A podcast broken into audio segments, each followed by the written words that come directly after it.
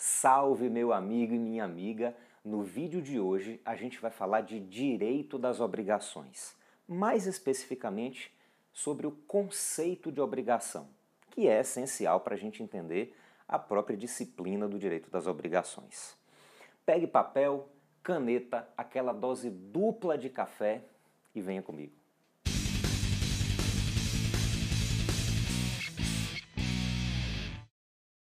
Na linguagem do dia a dia, a gente costuma falar em obrigação sempre que precisa fazer alguma coisa contra a nossa vontade. A gente fala, por exemplo, que é obrigado a votar nas eleições. A gente fala que as pessoas que vivem um relacionamento, sejam elas casadas, conviventes, namorados, não importa, né, são obrigadas a respeitar uma outra que é obrigatório tomar uma ducha no chuveirão antes de entrar na piscina. Né? Enfim, a lista é interminável. Para a gente aqui no direito civil, o termo obrigação tem um sentido técnico mais específico. A primeira coisa que a gente precisa fazer é diferenciar obrigação de dever jurídico. Dever jurídico é uma expressão mais ampla, que abrange tanto situações patrimoniais como não patrimoniais né? mas a gente reserva o termo obrigação para aquelas situações que têm natureza patrimonial. Ou mesmo que não tenham diretamente, pelo menos podem ter um reflexo patrimonial no momento da indenização. Calma que devagarzinho a gente vai fazer a coisa ter sentido. Pense num casal, por exemplo. É mais correto eu dizer que marido e mulher, ou marido e marido, mulher e mulher, têm obrigação ou têm o dever de respeitar e serem fiéis um ao outro. Veja só, respeito se refere a uma série de comportamentos que a gente não tem como apreciar economicamente. Não dá para a gente colocar um preço no respeito, né? nem um preço na fidelidade. Opa, pulou a cerca, pague aqui 200. Não é assim que a fidelidade funciona. Né? Então, meus amigos, os cônjuges ou companheiros têm o dever de fidelidade e respeito. Isso é dever jurídico de natureza não patrimonial e não uma obrigação. Parece um detalhe bobo, né? mas veja que o legislador, quando fala do casamento, usa a palavra dever e não obrigação. Acompanhe aqui comigo o artigo 1556 do Código Civil. São deveres de ambos os cônjuges, deveres, meus amigos, e não obrigações, tá? São deveres de ambos os cônjuges. Inciso 1, fidelidade recíproca. Inciso 2, vida em comum no domicílio do casal. Inciso 3, assistência mútua. Inciso 4, sustento, guarda e educação dos filhos. E inciso 5, respeito e consideração mútuos. Disso, amigos, a gente chega a uma primeira conclusão. Dever jurídico se refere a situações patrimoniais ou não patrimoniais e obrigação se refere ao dever jurídico que é de natureza patrimonial. Se você não se convenceu, não se preocupe não. Né? A necessária patrimonialidade da obrigação não é um consenso absoluto entre os juristas, não. Tá? Na verdade, desde o século XIX que esse debate não termina. Né? Mas essa é uma discussão que a gente vai abordar em um vídeo específico. Por enquanto, tendo em vista que a maior parte dos autores concorda que a obrigação é vínculo de natureza patrimonial, a gente pode partir disso aí como um pressuposto. Mas o que é então uma obrigação para o direito civil?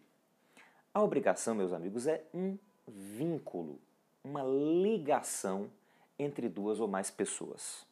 A gente encontra uma definição nas institutas do Código de Justiniano.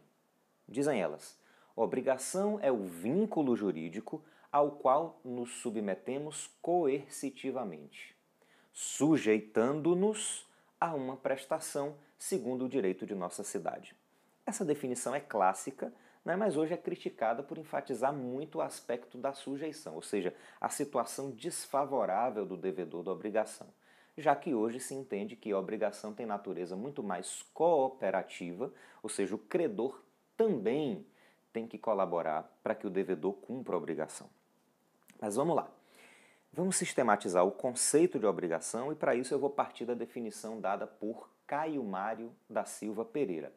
A gente podia usar qualquer outra definição, tá? Mas eu gosto particularmente da definição de Caio Mário. Então vamos a ela. Obrigação é o vínculo jurídico em virtude do qual uma pessoa pode exigir de outra prestação economicamente apreciável. E diante da visão contemporânea, tal vínculo deve se basear na obediência aos valores e princípios constitucionais, inclusive a dignidade da pessoa humana e a solidariedade social. Muito bem. É, vamos chegar é, é, essa definição um pouquinho mais para cima e fazer um esqueminha aqui para a gente visualizar melhor o conceito. A obrigação, meus amigos, está inserida numa relação jurídica. Isso significa que a gente tem dois sujeitos né, que se relacionam em torno de um objeto. Então, na relação jurídica obrigacional, quem são os sujeitos? O sujeito ativo é o credor e o sujeito passivo é o devedor. Credor é sujeito ativo, isso significa que ele tem o poder ou faculdade de exigir do devedor, que é o sujeito passivo, um determinado objeto. Esse objeto, na relação obrigacional, vai ser sempre um comportamento, positivo ou negativo, né, do devedor, que a gente vai chamar de prestação. Vamos com calma? Vamos com calma. O credor, sujeito ativo da relação obrigacional, tem o direito de exigir do devedor, sujeito passivo, uma prestação, ou seja, um comportamento que pode ser positivo, dar ou fazer alguma coisa, ou negativo, não fazer algo. E o que é que dá ao credor o direito de exigir esse comportamento do devedor? Um vínculo jurídico que existe entre eles, chamado obrigação. Vamos ver um exemplo aqui para ficar mais fácil entender. Imagine que João tenha contratado uma diarista. Bom, João é o credor, a diarista é a devedora e a prestação é fazer. No caso, fazer a faxina na casa de João. O vínculo, ou seja, a obrigação aí, decorre do contrato celebrado pelos dois. Agora, imagine que o vizinho de João seja muito barulhento, né? E os dois, depois de discutir muito, chegam a um acordo o vizinho se comprometeu a não ouvir música nos fins de semana para não incomodar a família de João. Veja que aqui João é o credor, seu vizinho é o devedor. A prestação aqui é não fazer, não ouvir música nos fins de semana. Também aqui o vínculo obrigacional nasceu de um acordo das partes, de um contrato. Por fim, imagine que João tenha vendido seu carro para um amigo. João é o devedor e o amigo dele é o credor. A prestação aqui é dar, ou seja, João tem a obrigação de dar o carro. Veja então que a prestação pode ser dar alguma coisa, fazer ou não fazer algo.